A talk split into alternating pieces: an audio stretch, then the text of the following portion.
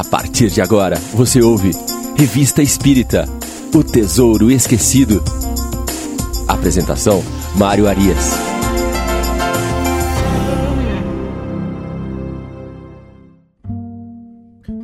Olá, estamos de volta com o programa Revista Espírita O Tesouro Esquecido. Nosso programa de número 16, voltamos a analisar o artigo Palestras Familiares de Além Túmulo, comunicação do senhor Bernard Palissy, descrição de Júpiter. Este artigo encontra-se no mês de abril de 1858 e é o terceiro programa que nós nos detemos a avaliar esse artigo tão interessante que nos foi trazido por este que foi um famoso oleiro, um famoso ceramista do século XVI, senhor Bernard Palissy. Nesse trecho que vamos agora iniciar a nossa análise, ele vai nos trazer a descrição de Júpiter, focando no estado moral dos seus habitantes. Quanto à graduação dos espíritos, Bernardo Palissy vai nos informar que esses espíritos ali, habitantes daquele mundo superior, que nós já descrevemos as suas características iniciais nos dois programas anteriores, vai nos dizer que esses espíritos eles são de diversos graus mas da mesma ordem. São todos bons e superiores. Ele faz uma, um comentário importante aí nesta, neste trecho, que ele vai dizer que, por vezes, o bem desce até o mal, entretanto, o mal jamais se mistura com o bem. Então, o que ele quer dizer com isso? Que muitas vezes esses espíritos de uma ordem superior que estão ali habitando ah, esses mundos mais evoluídos, eles podem solicitar uma missão, solicitar uma encarnação em um mundo inferior, em um mundo onde ainda exista o mal, onde persista o mal, e ele desce para ali cumprir uma missão. Mas o mal, o contrário, não acontece. É um espírito aí ainda num processo anterior, num processo de inferioridade, não consegue se manifestar em um mundo superior, em um mundo mais evoluído. Ele segue falando para nós, trazendo a formação dos povos e a hierarquia desse mundo superior. Ele vai nos dizer ali que eles se formam sim em diversos povos, mas que esses povos estão unidos entre si por laços de amor. E aí o evocador vai perguntar a ele se existem guerras nesse mundo mais evoluído. E o espírito diz a ele: Olha, pergunta inútil. Porque se todos estão ali unidos pelo laço do amor, como é que poderia haver guerras? Vai dizer também que são governados esses mundos por chefes, assim como nós. Aqui temos os nossos líderes. Mas a autoridade desses líderes, ela é baseada no grau de evolução e de perfeição desses indivíduos, que vão ali acumulando conhecimentos, experiências, se depurando e fazem essa liderança a partir de uma visão paternal, de uma visão de amor, querendo auxiliar aqueles que são os liderados. Isso nos remete à pergunta número 274 de O Livro dos Espíritos, que diz assim: Da existência de diferentes ordens de espíritos, resulta para estes alguma hierarquia de poderes? Há entre eles subordinação e autoridade? E vejam a resposta: muito grande os espíritos têm uns sobre os outros a autoridade correspondente ao grau de superioridade que hajam alcançado. A autoridade que eles exercem por um ascendente moral irresistível. E aí tem uma questão A, ainda dentro da pergunta 274, que diz assim: Podem os espíritos inferiores subtrair-se à autoridade dos que lhes são superiores? Olha a resposta. Eu disse irresistível. Então, esta autoridade moral irresistível é o que faz com que os espíritos superiores tenham esta ascendência e esse comando sobre os inferiores. É algo de fato que não há como, como nos disse aqui o espírito, não há como o mal se misturar com o bem, a não ser que este o queira, a não ser que este tenha um propósito né, é, de algum auxílio, alguma coisa dessa forma. Quanto às leis, o Espírito vai nos apresentar aqui que é, esses mundos ainda se regem por leis, mas sem necessidade alguma de leis penais ou leis como as nossas, criadas aqui pelas nossas condições humanas. Essas leis que os regem são as leis divinas, as leis naturais ou as leis morais, que já estão interiorizadas nos, nos espíritos daqueles seres que ali se manifestam. Aí a gente para para refletir, né? Se nós tivéssemos aí as dez leis morais já é, do livro dos Espíritos, da quarta parte do livro dos Espíritos, na verdade da terceira parte do livro dos Espíritos, interiorizadas em nós, nós não teríamos mais nenhuma necessidade de produzir as nossas leis e tampouco de é, tribunais, de juízes, de penas, porque todos nós seguiríamos essas leis naturais, essas leis divinas, e o curso da sociedade se daria de maneira muito mais tranquila, muito natural. Ele continua, o Espírito, informando através dessa evocação, nas perguntas e respostas, é, que existem aí nesses mundos ainda desigualdades, desigualdades de posses e desigualdades sociais. É uma coisa interessante, porque a gente imagina que nos mundos superiores a gente não vai encontrar quadros de desigualdade. Mas ele faz questão de dizer que nesses locais nós não encontramos ali indivíduos em necessidade, indivíduos em miséria. Tampouco encontramos outros fazendo uso de supérfluo. Cada um ali tem os seus bens, essa condição social conforme a sua condição. E quantas desigualdades sociais elas se dão ali pelo adiantamento espiritual, como nós já explicamos há pouco. Mas aí o que, que acontece? Nós vamos observar que a questão da posse, a questão dos bens, do uso dos bens, ela nada mais é do que uma ferramenta. São ferramentas que nós usamos para adquirir os conhecimentos e as experiências necessárias. É claro que no mundo ainda de expiação em provas como o nosso, é, esses extremos eles chocam, porque nós vemos aí pessoas vivendo em extremo luxo, fazendo uso de supérfluos, enquanto outros sequer têm o que comer. À medida que o mundo vai se depurando, isso vai se equilibrando de uma certa forma, mas havendo ainda esta diferença, porque são os interesses individuais, os interesses de cada um com as suas necessidades, né, com aquilo que precisa para a sua evolução. Quanto às religiões e cultos, aí chegando já ao final dessa comunicação, é, o Espírito vai informar que não há necessidade nesse mundo de religiões ou de templos, uma vez que todos ali professam o bem e adoram um só Deus. Então já passaram dessa fase de fazer divisões em cima de doutrinas, em cima de ideologias, em cima de religiões, e tampouco precisam de locais físicos para poder fazer os seus os seus cultos, as suas adorações, as suas reflexões acerca da divindade. Não há mais nada disso. O templo é interno. Eles já estão em outra fase, exercendo as leis morais, em um contato com a espiritualidade, em um contato com o Criador, muito diferente do que nós sequer possamos, podemos conceber aqui nesse nosso mundo ainda tão uh, comandado pelas questões materiais.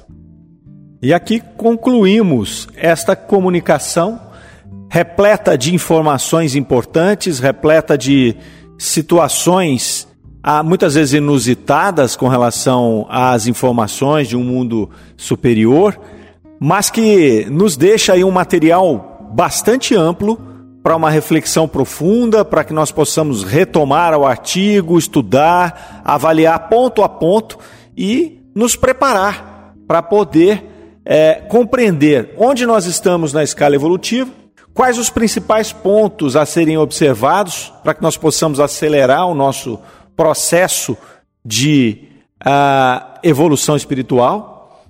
E também nos traz essa mensagem uma, uma mensagem de esperança, demonstrando o que nos aguarda, uma vez que todos nós caminhamos rumo à evolução espiritual, que não há retrogradação do espírito, então são mensagens como essa que fazem essa doutrina ser tão maravilhosa, tão reconfortante e tão reformadora, tanto para nós que estudamos, como para a humanidade que em determinado momento vai tomar ciência desses processos evolutivos.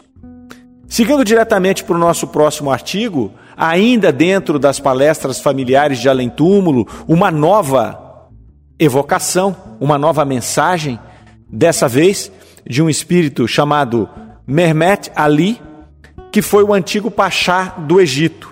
Essa comunicação se deu em 16 de março de 1858.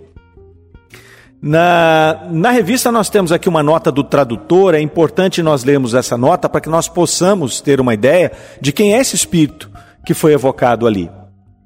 A nota diz assim: Mehmet Ali nasceu em 1769 em Kavala, na Romênia. Em 1805 foi feito Pachá do Egito. Participou ao lado do sultão, ao qual há uma alusão neste diálogo, da guerra greco-turca. Depois, voltou-se contra o sultão em duas guerras contra a Porta, em 1832 e 1839. Vitorioso, com a ajuda de seu filho Ibrahim, foi aquele sultão obrigado a reconhecer a hereditariedade do Pachalato do Egito. Para tanto, destruiu a milícia turca do Cairo em 1811. Organizou o Estado à maneira europeia, principalmente a agricultura, as indústrias e o exército. Faleceu em 1849. Foi o verdadeiro criador do Egito moderno. Então vejam o teor desse espírito que é aqui evocado. E o diálogo que se dá é, a partir dessa evocação traz um profundo teor filosófico e também traz sérias reflexões acerca de diversos assuntos, como veremos a seguir. Primeiramente, o espírito se apresenta após essa evocação, e a primeira coisa que o evocador faz é questionar acerca da identidade desse espírito, uma vez que trata-se de um espírito de uma envergadura, de uma importância para aquele momento fundamental. Era um, havia sido um homem muito importante e muito relevante, sobretudo para o Egito e seu povo. Então ele é questionado ali sobre sua identidade, e o evocador queria saber como é que é, eles poderiam ter certeza que outro espírito não tinha tomado o seu nome para se manifestar. E o, o Pachá ali, o antigo Pachá do Egito, dá uma resposta bem interessante. Ele vai dizer: eles tomam também os elementos de prova, falando dos espíritos é, zombeteiros, dos espíritos inferiores que, se, que tomam a identidade de outros. Eles tomam também os exemplos de prova, os elementos de prova. Mas o espírito que põe uma máscara também se revela pelas próprias palavras. É importante essa resposta desse espírito, porque ele vai reforçar aquilo que Kardec sempre dizia, que é preciso avaliar todas as comunicações, que é preciso pôr à prova os espíritos, e que pôr à prova esses espíritos, a, a forma mais, é, mais efetiva de se fazer é usando a inteligência e fazendo com que ele se revele pouco a pouco. Então, no encadeamento das ideias, na consistência das ideias, é que você vai também tirando um elemento de identificação daquele espírito que está ali se comunicando. Começa então a, a, a, o diálogo, começa a entrevista e começa-se a fazer uma investigação entre a relação da vida terrena desse indivíduo com a condição dele na erraticidade. Começa lá, vamos destacar a pergunta de número 7. Tendes uma lembrança nítida de vossa última experiência corpórea? Não a tenho ainda nítida, pois a morte me deixou sua perturbação. Número 8. Sois feliz? Não, sou desgraçado. Número 10. Recordai-vos daquilo que fostes na existência anterior a esta? Resposta: Eu era um pobre na terra. Invejei as grandezas terrenas e subi para sofrer. Número 11. Se puderdes renascer na terra, que condição escolhereis de preferência? A obscura, os deveres são menores. Número 12. Que pensais agora da posição que ocupastes ultimamente na terra? Resposta: Pura vaidade. Quis conduzir os homens. Sabia eu conduzir-me a mim mesmo?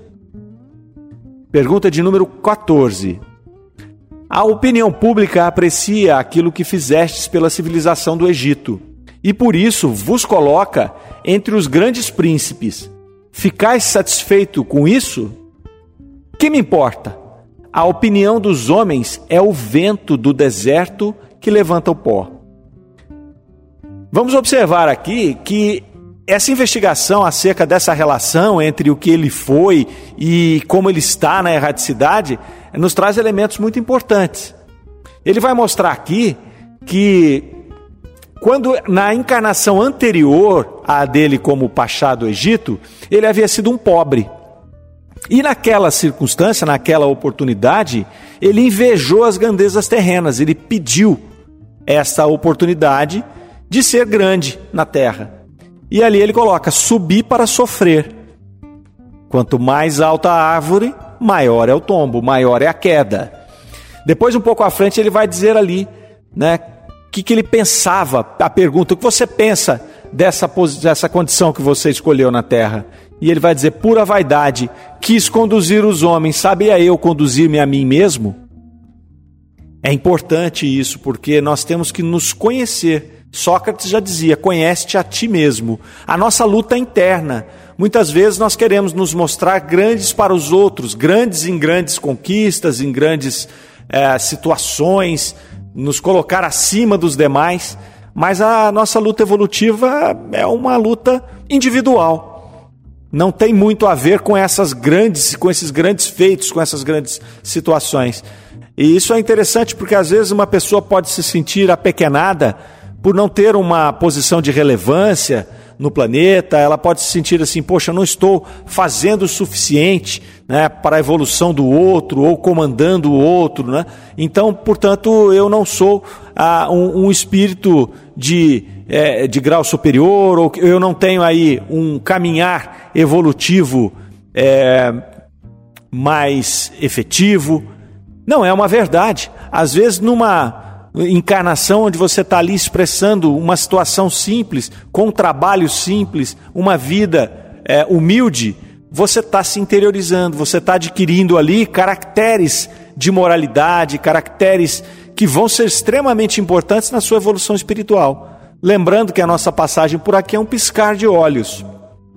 E aí, quanto à relação da, do que as pessoas veem, né? ele foi uma pessoa extremamente importante para o Egito. E ele vai dizer lá: o que me importa, a opinião dos homens é o vento no deserto que levanta o pó. Não tem relevância nenhuma. A luta é interna, a luta é nossa conosco. Não há o que é, se avaliar do que os outros pensam ou deixam de pensar de um espírito. Isso não tem relação nenhuma, deixa muito claro aqui esta, este trecho da comunicação. Depois eles passam a investigar o que essas atitudes que ele tomou e quais as relações que ele teve com as outras pessoas, como isso afeta na erraticidade. Então vamos lá para a pergunta de número 16.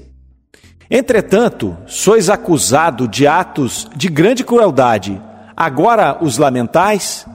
Olha a resposta. Eu os espio.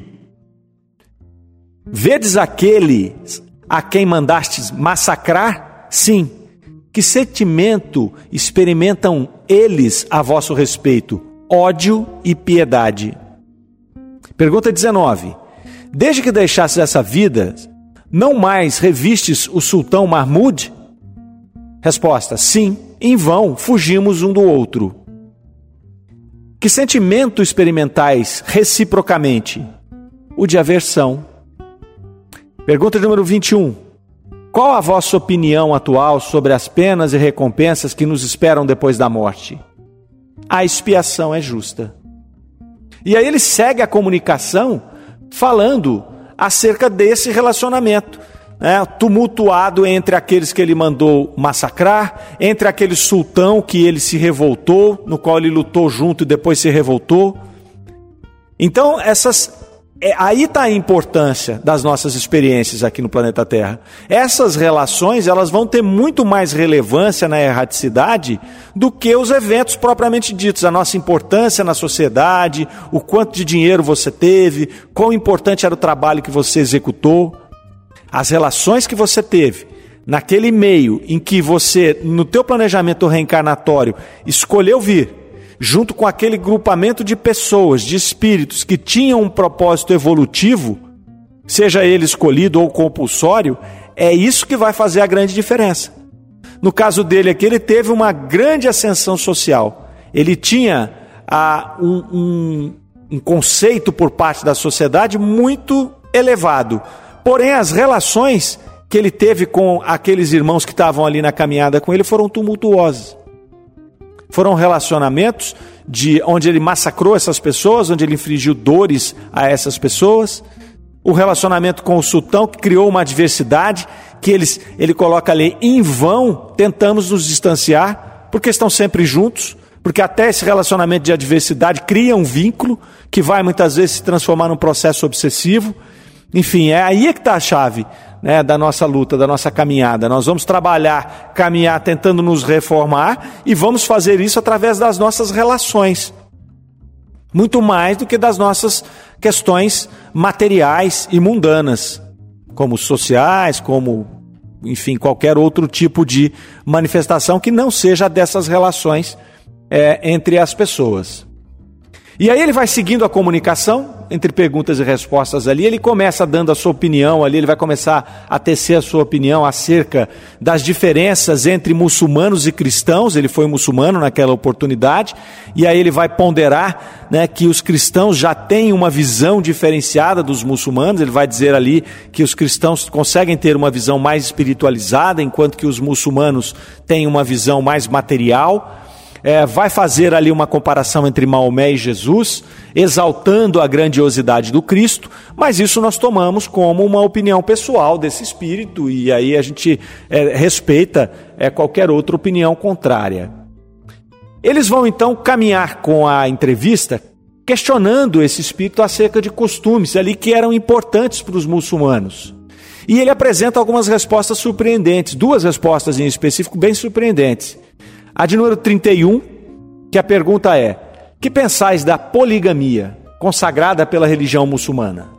Resposta: É um dos laços que retém na barbárie o povo, os povos que a professam.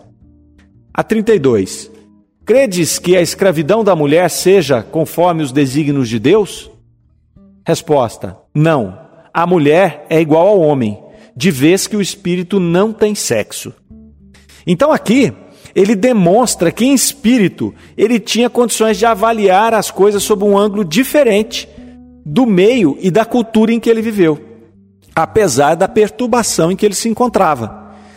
Então, nós temos que observar que ele era um espírito que ele já tinha um certo grau de evolução, apesar de ter vindo de uma queda nessa encarnação. Ele já tinha uma condição de olhar por cima a situação, então, ele tendo sido muçulmano, tendo vivido naquela cultura egípcia daquele momento, onde a poligamia era algo absolutamente institucionalizado, como é até hoje, e que a mulher, ela poderia ser escravizada, ela era tida como um ser é, inferior. Então ele vai aqui mostrar que isso são meros costumes humanos, que em espírito ele consegue entender esta diferença. É bastante importante nós observarmos esta visão desse espírito ali na erraticidade. E aí eles vão seguindo o diálogo e começam a adentrar no tema do Antigo Egito.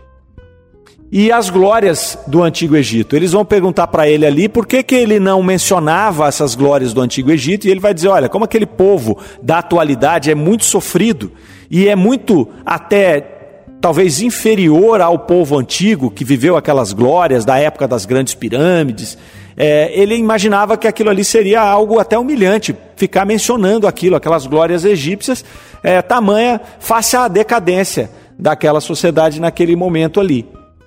E aí ele vai começar a fazer algumas perguntas falando da religião daquele momento do Antigo Egito, do, do Antigo Egito e que essas perguntas ali viriam a conectar a doutrina espírita com os conhecimentos e práticas daquele período. A pergunta de número 37 vai dizer assim: Os sacerdotes do Antigo Egito conheciam a doutrina espírita?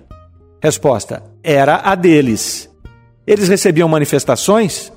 Sim. As manifestações recebidas pelos sacerdotes egípcios tinham a mesma fonte que as recebidas por Moisés? Resposta: Sim. Ele foi iniciado por aqueles. Pergunta de número 40. Por que então as manifestações recebidas por Moisés eram mais potentes que as recebidas pelos sacerdotes egípcios? Resposta: Moisés queria revelar, enquanto os sacerdotes egípcios queriam apenas ocultá-las. 41. Pensais que a doutrina dos sacerdotes egípcios tinha alguma ligação com a dos indianos? Resposta: sim. Todas as religiões mães estão ligadas entre si por laços quase invisíveis. Elas procedem de uma mesma fonte. Pergunta de número 42. Dessas duas religiões, isto é, a dos egípcios e a dos indianos, qual a matriz? Resposta: elas são irmãs. Vejam que trecho interessante dessa comunicação. Ele vai aqui trazer para nós, concretamente, o primitivismo das ideias e das práticas espíritas, quando ele apresenta que esses sacerdotes, eles tinham isso como algo comum entre eles. E nós já vimos aqui em edições anteriores do nosso programa que Kardec fez uma relação entre, naquela oportunidade, entre a, a religião dos druidas e a doutrina espírita. Então, se nós formos remontando as religiões do passado, é, nós vamos ver que ah, essas práticas, essa comunicação, esse relacionamento do mundo espiritual com o mundo material, ele sempre aconteceu. A diferença é que ele normalmente acontecia entre os iniciados. E ali naquele momento, em 1857, 58, a situação ela tornou-se geral. A espiritualidade entendeu que havia chegado o momento de se promover a popularização dessas ideias. A humanidade estava já pronta para iniciar o seu processo de compreensão desse relacionamento entre os dois mundos e as consequências né, dessas relações. Depois ele vai trazer ainda uma outra coisa interessante aqui nesse conjunto de perguntas, que é fazer a conexão entre essas religiões que ele chamou de religiões mãe. Então ele vem mostrar para nós que isso é intrinsecamente um projeto do plano superior. Quando ele diz que essas religiões mães, elas caminham juntas, elas são irmãs. Então é interessante você imaginar, né, esta essa religião dos egípcios com, com os hindus, depois com os hebreus. Então isso faz parte de um projeto do plano superior para a evolução da humanidade. Então está tudo programado, tudo, tudo ajustado. Acontece que as coisas vão se amadurecendo aos poucos, não há salto na evolução espiritual. E aí, caminhando já para o final dessa entrevista, o Espírito vai trazer outras informações bem interessantes aí, que vale a pena o ouvinte depois fazer uma leitura também atenta dessa comunicação ali, estudando cada uma das perguntas e respostas, cada coisa que está nas entrelinhas ali das ideias desse Espírito, que se mostrou muito útil para a evolução das ideias aí que Kardec queria imprimir para a revista Espírita naquele momento. Então ele vai trazer ali alguns conhecimentos é, com relação à lembrança de vidas passadas. Ele vai dizer que esses conhecimentos que ele tem, inclusive da religião egípcia e de como se processavam ali aquelas comunicações mediúnicas, ele traz de vidas passadas. E é interessante que ele vai dizer que ele se lembra bem das vidas anteriores, mas ele não se lembrava muito bem da última. Até porque ele estava em processo de perturbação e de expiação. Porque ele havia vindo de uma encarnação não muito feliz. Ele, fez, ele teve um grande feito do ponto de vista material, mas do ponto de vista espiritual, ele acabou meio que falindo nessa encarnação. Não conseguiu levar a termo. Então ele tinha uma missão importante, porque ele foi importante para aquele povo egípcio, modernizando aquela população, trazendo ideias inovadoras, trazendo progresso. Mas por outro lado, ele usou da violência, né? ele, ele deteriorou os relacionamentos com aquelas pessoas que estavam à sua volta. Então não foi uma experiência feliz. Então ele não tinha muita lembrança daquilo, que fazia parte até do seu processo expiatório. Ele vai dizer ali que ele teria sido um sacerdote egípcio, sob o reinado do príncipe Sesóteres. É, e aí, questionado nesse caso aí, se ele não havia progredido, tendo em vista os erros atuais dessa encarnação, é, causou uma estranheza ao entrevistador, porque ele se mostrando ali que tinha sido um sacerdote, que tinha esse conhecimento, como é que ele caiu nessa outra encarnação? Ele não tinha progredido de lá para cá? E é interessante a resposta dele, porque ele diz: Olha, como sacerdote eu era perfeito? E aí são aquelas questões de rótulo, né? Muitas vezes você olha um espírita, você olha um sacerdote, um padre, um pastor, um religioso qualquer e fala: Nossa, ele está tão à minha frente ele traz ali os conhecimentos, ele tem a moral, ele, e no fundo não é isso. No fundo, às vezes aquilo não passa de um rótulo. E todos nós estamos aqui na nossa caminhada, com os nossos erros e acertos. Então, o fato desse espírito ter sido sacerdote, este fato em si só, não credencia o seu progresso, não credencia a sua evolução espiritual. E ao finalzinho desta manifestação é interessante, porque eles tentam extrair mais informações dele, eles começam a tentar extrair informações a respeito das pirâmides, né? Por que, que foram construídas as pirâmides? E aí o espírito não consegue concluir, ele diz, olha, não, já está tarde, nós temos que encerrar isso aqui, talvez numa outra oportunidade. E ali Kardec vai pontuar ali na, na no artigo que já eram 23 horas, então já era tarde da noite, e a comunicação ali ela se encerra. Mas ela traz, ela deixa um legado de ensinamentos muito interessantes. Essas, essas comunicações, essas evocações, elas são de uma riqueza muito grande. Se nós avaliarmos aí a anterior, do senhor Palissy, Bernardo Palissy, e esta, né, do Pachá, do antigo Pachá do Egito, nós temos aí material para muitas reflexões, reflexões importantes. E aí passamos agora para o último artigo do mês de abril de 58. Kardec vai voltar a mencionar aí o Sr. Home. É o terceiro artigo que ele vai tratar do Sr. Home, esse médium fantástico de efeitos físicos.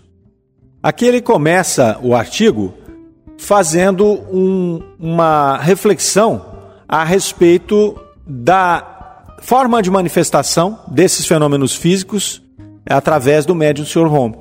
Ele vai dizer ali que não é do conhecimento dele que o Sr. Home tenha feito aparecer, pelo menos visivelmente, a outros outras partes dos, co do, do, dos copos que não fossem as mãos. Então nós já dissemos em outra oportunidade que o Sr. Home tinha por característica materializar as mãos. E aí ele se questionava, cara, que se questionava, por que mãos e não pés, cabeça, outras coisas, né? E ele fala, eis que o ignoravam e ele também. Então o Sr. Home não sabia. Questionados os espíritos, eles disseram que outros médiums poderiam fazer aparecer todo o corpo. Né? Mas essa não era uma característica do Sr. Home. E aí Kardec vai descrever alguns fenômenos dessas aparições de mãos ali, explicar como é que funcionava, que essa mão muitas vezes aparecia por baixo de um pano, depois ela se fazia visível. E ele vai descrevendo alguns fatos ali pitorescos que são muito divertidos, muito interessantes de se ver, de nós ali nos transportarmos para aquele momento tão interessante da história da humanidade, que foi quando essa explosão de fenômenos físicos aconteceu.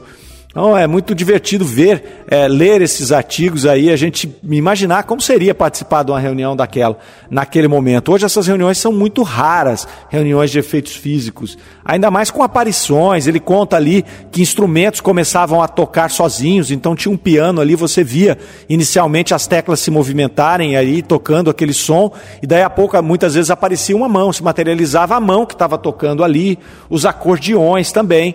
Então ele vai relatar aí mais uma vez esses fenômenos tão interessantes do Sr. Home. Depois ele faz um, um, um subartigo ali, um, um apêndice chamado Variedades, onde ele vai trazer a notícia de 25 pessoas que haviam sido internadas em um hospital de alienados em Zurique, segundo a reportagem, devido às mesas girantes. Esse era um argumento famoso naquela época, né, de que as mesas girantes, os fenômenos espíritas, eles levavam as pessoas à loucura. E aí Kardec faz, é, discorre ali a respeito disso, trata, traz os argumentos ali de quão absurdo é essa tese. E aí ele ainda menciona que daqueles indivíduos que estavam ali naquele hospital, mais de 75% ali estavam em função do uso de álcool.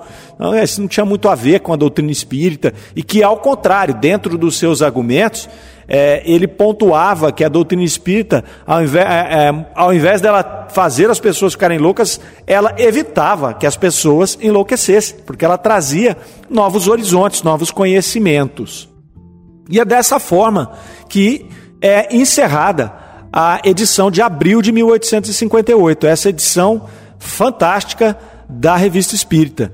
No próximo programa, então, iniciaremos o mês de maio e nós, então, encerramos por aqui, agradecemos a presença de todos e esperamos que vocês tenham uma excelente semana e fiquem com Deus. Você ouviu Revista Espírita O Tesouro Esquecido.